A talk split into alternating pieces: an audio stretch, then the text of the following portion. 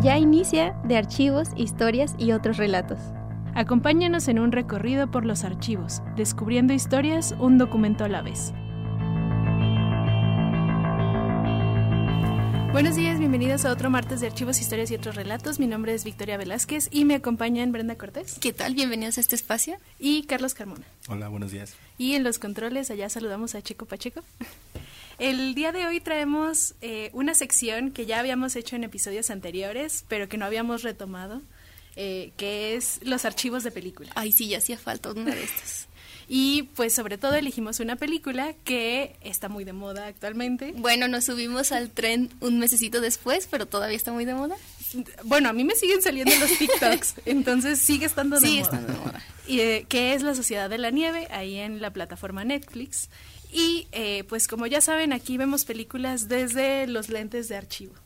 Entonces vamos a estar hablando un poco de esta película. eh, obviamente va, no, no puede haber spoilers de la película porque es un evento histórico que ya Ajá. todo o la mayoría de las personas saben qué pasó, pero eh, la forma en la que la cuentan y un poco el trasfondo de esta película pues es de lo que estaremos hablando el día de hoy. Sí, bueno, ya como mencionabas, pues la película es La Sociedad de la Nieve. Esta, pues comentar que se basa en un evento que se conoce como El Milagro de los Andes de 1972. Mm, Esta pues es mm, transcurre en lo que fue pues un accidente de avión en donde eh, estaban como pasajeros un grupo de rugby entre otros tengo entendido también Sí, era, era un avión de la Fuerza Aérea Uruguaya que el equipo de rugby contrató, así como se contrató hoy en día las combis para ir a algún alguna cosa. Ellos contrataron este avión y eh, para transportar al equipo a un torneo o un partido En Santiago de Chile.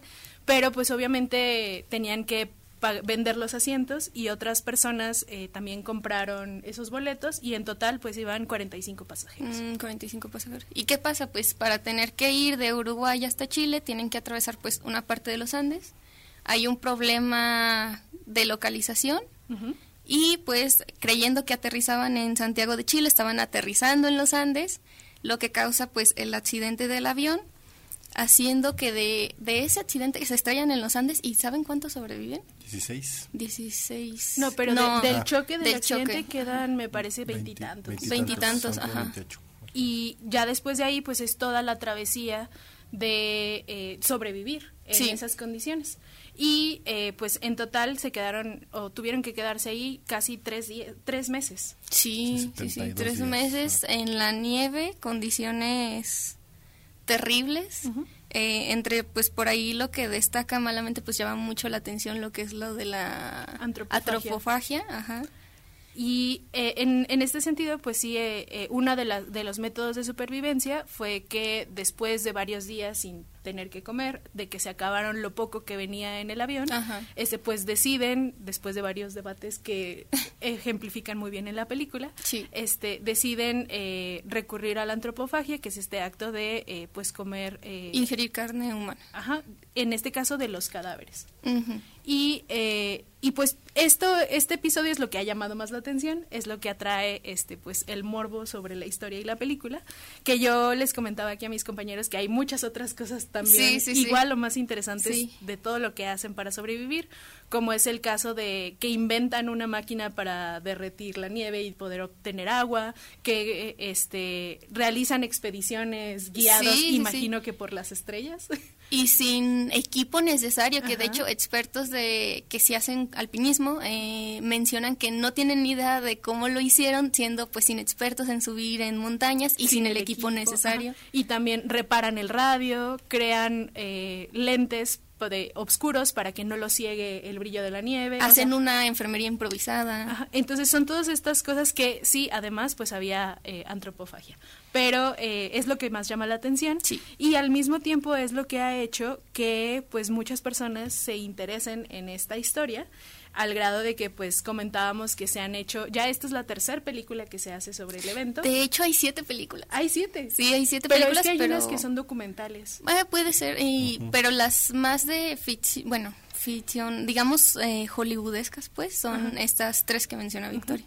Y aparte hay siete libros sobre el evento. Eh, De hecho, son más libros, son cuatro libros que relatan eh, el en detalle, o sea, escritos por otras personas, siete libros escritos por los supervivientes, cuatro libros escritos por familiares y dos fotolibros. O sea, es, fue todo un evento Sí. que aparte, pues en, en Uruguay, que es el país de origen de, de los sobrevivientes, pues marcó toda una, una época, una etapa y Ajá. aparte, eh, pues sí tuvo este simbolismo de que hubo algunos que pudieron regresar. Entonces, esas tres películas más conocidas de, la, de las que hablamos, eh, todas se hicieron basadas en uno de esos, De estos de esos libros. Y este eh, la primera que se hizo pues fue eh, una en 1976 que está basada en un libro de 1973, o sea, casi luego luego después del evento. Y esta es una película mexicana que pues se ha hecho famosa por haber sido muy muy cruda en cuanto Sí. a la representación Sí. de los hechos. En su momento fue catalogada como una porquería macabra. porque pues las escenas sobre todo del, del desprendimiento de carne humana este, Mm. para después ingerirla pues son un tanto explícitas no y Un mucho diría yo. además la época en los setentas. Digamos que México también eh, en este contexto ya venía con un crecimiento del sensacion- sensacionalismo y el amarillismo periodístico generado por publicaciones periódicas. Y pues no se dejó también bueno no se dejó de ver esto en, en esta película no Que si esta película le hubieran puesto el sello del periódico Alarma, pues a nadie nos hubiera sorprendido, Sí, porque va con ese ese eh, como giro editorial. Y más que nada porque, bueno, en, en el mismo discurso de esta película eh, sí se maneja el, el término canibalismos en los diálogos Mm. y también el de antropofagia.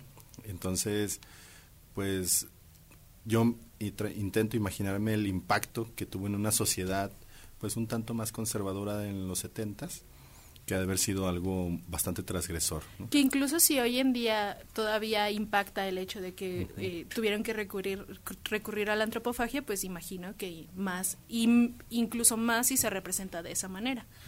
La siguiente, pues es, eh, creo que la más conocida, que es la película Viven de 1993, eh, que es del director Frank Marshall, eh, que está hecha, es una película de Hollywood. Hollywood como y tal. Basada en el libro de el británico Pierce Paul Reed, que también se llama Viven.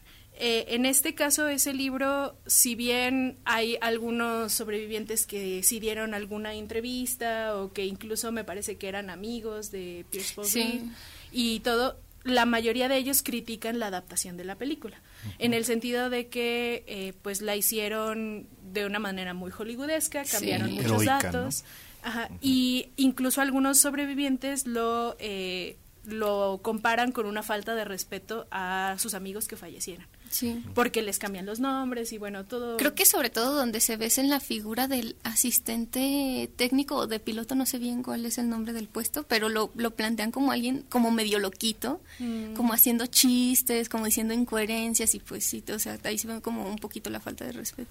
Y finalmente, pues la de la película La Sociedad de la Nieve, que acaba de salir el año pasado, dirigida por Juan Antonio Bayona, un director español, específicamente para Netflix, o sea, ya produ- producida por Netflix, y que se llama eh, igual que el libro La Sociedad de la Nieve de Pablo Bierzi, que es un periodista uruguayo, que y escribió este libro en 2009. Entonces, en ese sentido, la, el mismo, la misma adaptación de la película se vuelve una, una reivindicación de la memoria del accidente. Y hablábamos un poco allá en Bóveda cuando preparábamos el programa que eh, la forma en la que tanto el director como los actores empiezan a caracterizar eh, los hechos y a las personas es lleva toda una investigación que se hizo de la mano de los supervivientes y de las familias de los fallecidos. Sí. Entonces hablábamos eh, un poco de la entrevista que hizo eh, uno de los actores, que es Enzo Bogrinzik, que ha resultado ser el más famoso. Bueno, también es el protagonista, bueno, Ah, es el narrador. son- ajá, exactamente, el narrador. Y bueno, él interpreta a eh, un, uno de estos chicos que no estaba en el equipo de rugby, que es Numa Turcati, que, spoiler, falleció en el accidente. eh, que ya que no es en realidad un, spoiler porque ya lo sabían este, ajá, este él es el narrador de la película y el actor eh, lo que hace es, en una entrevista él dice que él no tenía el haber conocido a alguien como los demás actores que interpretaron a supervivientes, pero que él construyó su personaje a partir de las memorias y reacciones tanto de su familia como de sus amigos. Entonces, a mí ese, ese reconstruir la memoria de alguien a partir de, de para realizar un personaje, también hace esta como homenaje a la memoria de, de alguien que fue muy importante para en este eh, eh, para estos eventos de Y supervivencia. es así como funcionan los archivos, ayudan a reconstruir Sí, la memoria. Y muchos de, esta, de estos eh, documentos eh, fueron muy útiles para realizar la película, que es lo que también pasa con algunos documentales. Entonces, eh, hay entrevistas de todos los, los supervivientes, también hay entrevistas con alguna, algunos familiares y, eh, como ya veremos en la siguiente sección, pues también hay fotografías, Archivos. este, archivo- archivos ya o documentos ya más tradicionales que, diríamos nosotros. Entonces, continúen aquí con nosotros mientras vamos a un corte musical. Eh, elegimos esta, esta canción, El Misterio de los Andes, de la banda Mumbai.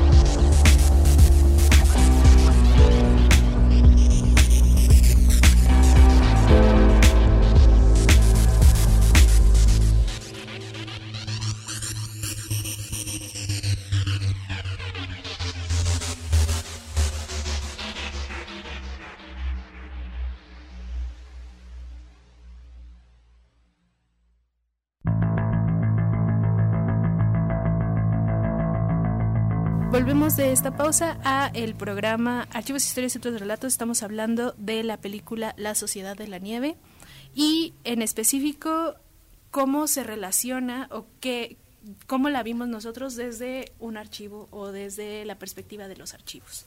Sí, ya pues en la primera parte hablamos un poquito de la película que vimos, pero ahora sí al, mero meollo del, del asunto, ¿no? Ya vimos que pues de legado hay bastante, o sea, se hicieron, ahorita dije siete, pero no, en realidad son creo cinco películas, varios libros, eh, también hay un podcast, hay un museo y una biblioteca que abren las madres después de que desaparecen. Mm, O sea, eh, ahora sí que hay un, un fuerte legado. acciones enfocadas a, a la memoria colectiva. ¿no? Exactamente. Y hablando de estas acciones de, de la memoria o de la archivística o de cosas así, podemos hablar un poco incluso de la producción documental que hubo en las montañas. En las mont- ajá. Eh, primero me gustaría que habláramos de este personaje que a mí inmediatamente me llamó la atención en cuanto vi lo que estaba haciendo, Sí. que fue Gustavo Servino. Y él eh, fue uno de los sobrevivientes, él también era estudiante de medicina, también eh, atendió heridos y todo, todo, pues, lo que hizo algunas otras actividades para la supervivencia, pero una tarea que en, en entrevistas él dice que él mismo se, se impuso fue el eh, recopilar objetos, cartas, eh, alguna que otra cosa de las personas que iban falleciendo con la idea de yo voy a sobrevivir para llevárselo a sus familiares. Sí. Entonces, en una entrevista eh, que vi de, de él, ya más actual, él dice que es, en sus propias palabras, esa misión le dio el combustible, la ilusión, la ilusión y la tenacidad para no aflojar. O sea, en sí, eh, esa misión que él también se pone también le sirve como eh, incentivo de supervivencia. Y aparte, pues él, eh, estos objetos que fue recopilando, eh, en, la, en la película se ve cuando ya los van a rescatar, que trae su maletín. Sí. Eh, los del helicóptero le dicen, suéltalo, o sea, ya, ya nos vamos, te llevamos a ti. Y él se sienta arriba del maletín y les dice, o los dos o nada, ¿no? Y entonces ya lo suben a los dos. Y eh, después de, de esto, pues eran medallas, cadenas, relojes, documentos e incluso cartas que fueron trasladadas como testimonio físico y recuerdos para los familiares de los falle- fallecidos. Y ya en Uruguay, él mismo va casa por casa a entregarles esto, estos objetos a, a los seres queridos, ¿no? Y luego, en otra entrevista de 2002 2022, él dice, cuando nosotros llegamos, volvimos todos porque las madres que perdieron a sus hijos hoy tienen la certeza de que murieron, pero no solo cómo murieron, sino también cómo vivieron hasta el último día, los testimonios que ellos dejaron. Gracias a eso han podido cerrar una etapa. Sí, y es que justamente eso, eh, en recalcar, bueno, ya lo hemos hablado muchas veces que hablamos de archivos personales que tenemos ahí en la bóveda, como pues estos son un marco de, de la vida, el contexto, las actividades de la persona, ¿no? Que los deja. Eh, pues un, un testimonio muy fehaciente, ¿no? De la persona.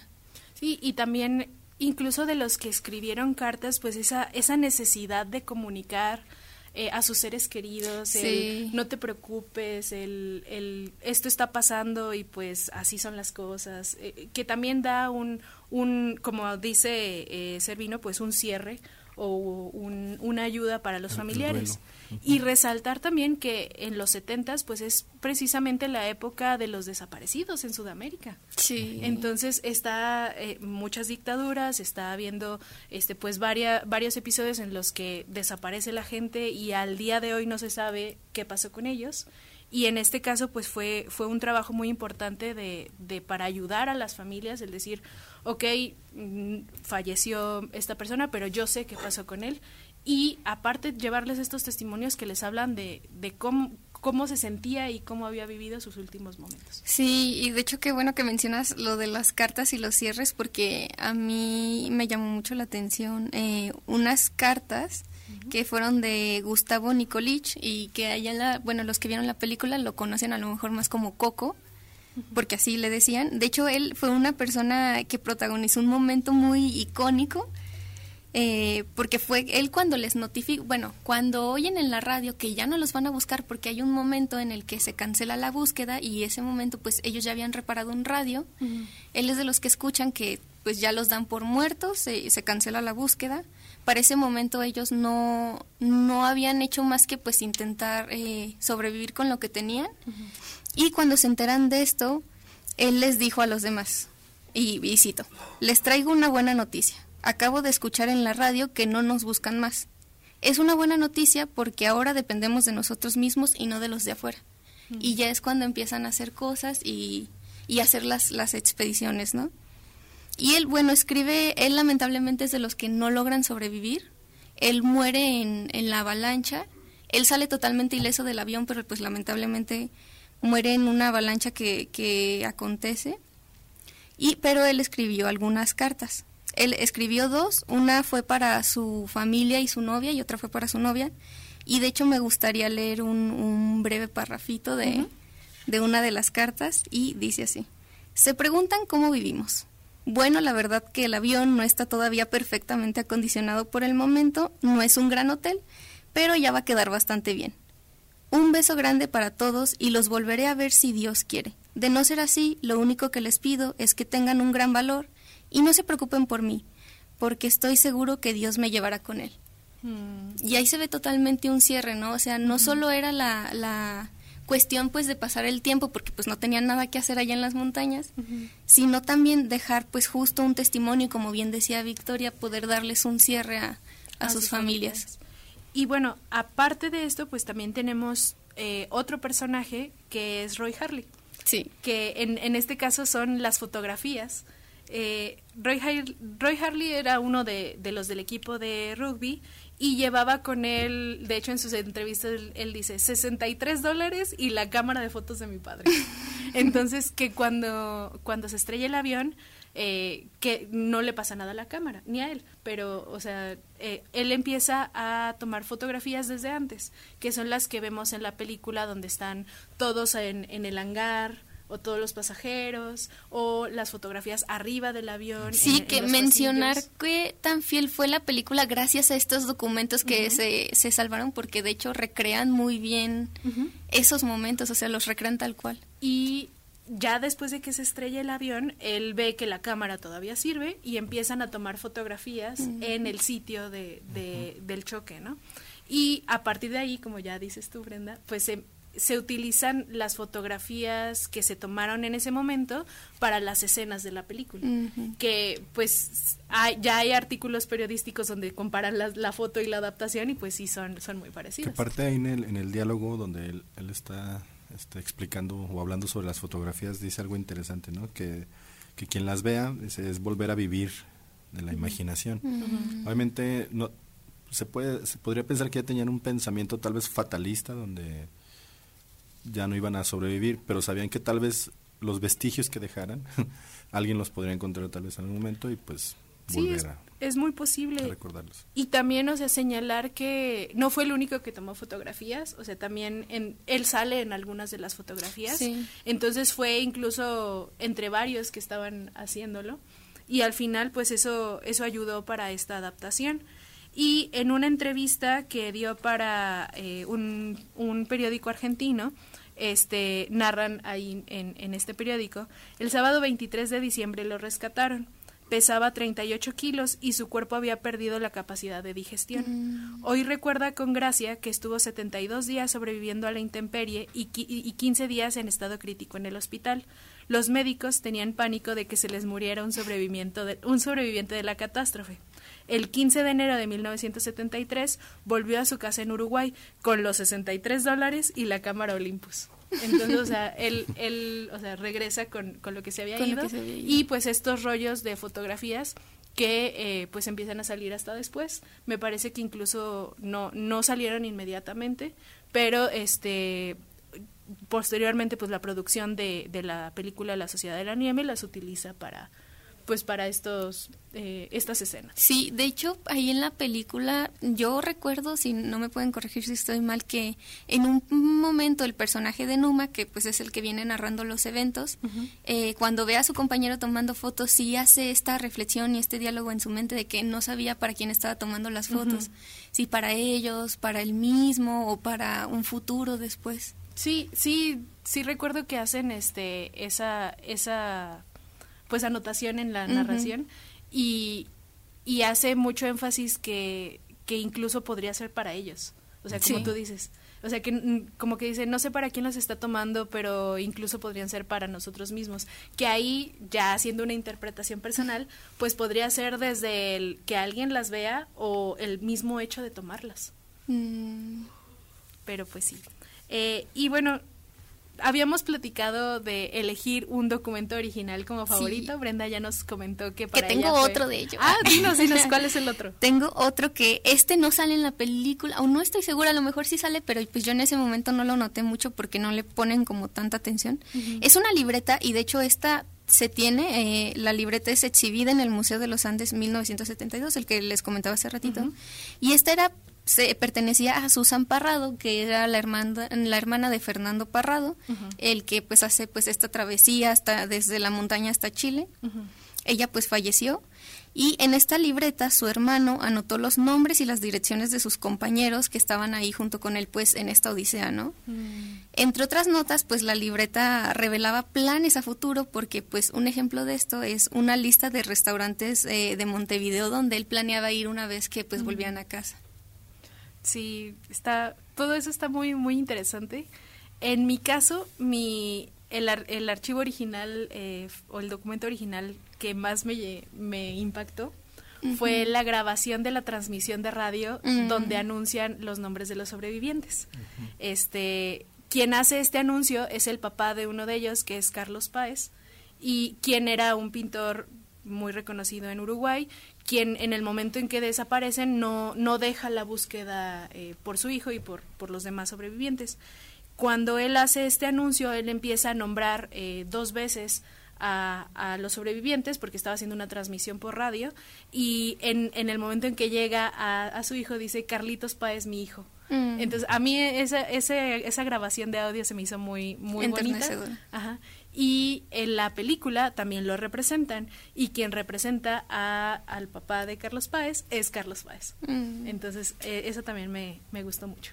Sí, a mí en mi caso, bueno, me gustó mucho la nota que deja Noma Turcati, que él fue el, el último en morir de allá en, en los Andes, que pues, bueno, cita un pasaje bíblico, ¿no? Que dice, no hay amor más grande que el que da la vida por sus amigos. En este sentido, yo lo interpreto de la forma en que, pues, más allá del conflicto moral que tuvieron para su, su sobrevivir allá, esto lo interpreto como una frase hasta cierto punto de redención, ¿no? Porque él fue de los que también manifestó que, No querían comer carne. que no quería comer carne, pero posteriormente también menciona que si, si es necesario su cuerpo, y él muere, su cuerpo pues lo pueden este, Tomar, utilizar, ¿no? Entonces, es, esto más que nada porque en el momento, pues la, el impacto este de la antropofagia, pues pudo haber sido bastante Fuerte. Duro. duro y inclusive hasta para ellos mismos de juzgarlos, Claro. ¿no? De cómo haces eso. Pero pues solo quien esté en circunstancias de supervivencia sabrá lo que lo que se tiene que hacer Sí. necesario para Sí, lograr. pues sí, es en, en general pues nos pareció una película pues dura, eh, emocional, pero muy bien hecha y que Sí. tiene todos estos aspectos eh, de archivos y memoria que pues a nosotros nos llaman la atención. Sí, que de hecho mencionar que algunos familiares donaron objetos reales para ser usados en la película. Sí, y pues con esta anotación nos despedimos. Eh, les recordamos que eh, estamos en las páginas de Facebook, Archivo General Histórico UA, Bóveda Jesús F. Contreras, las páginas de el web archivo.ua.mx, bóvedacontreras.ua.mx y la fototeca universitaria.ua.mx y nos vemos el próximo martes en Archivos, Historias y otros relatos.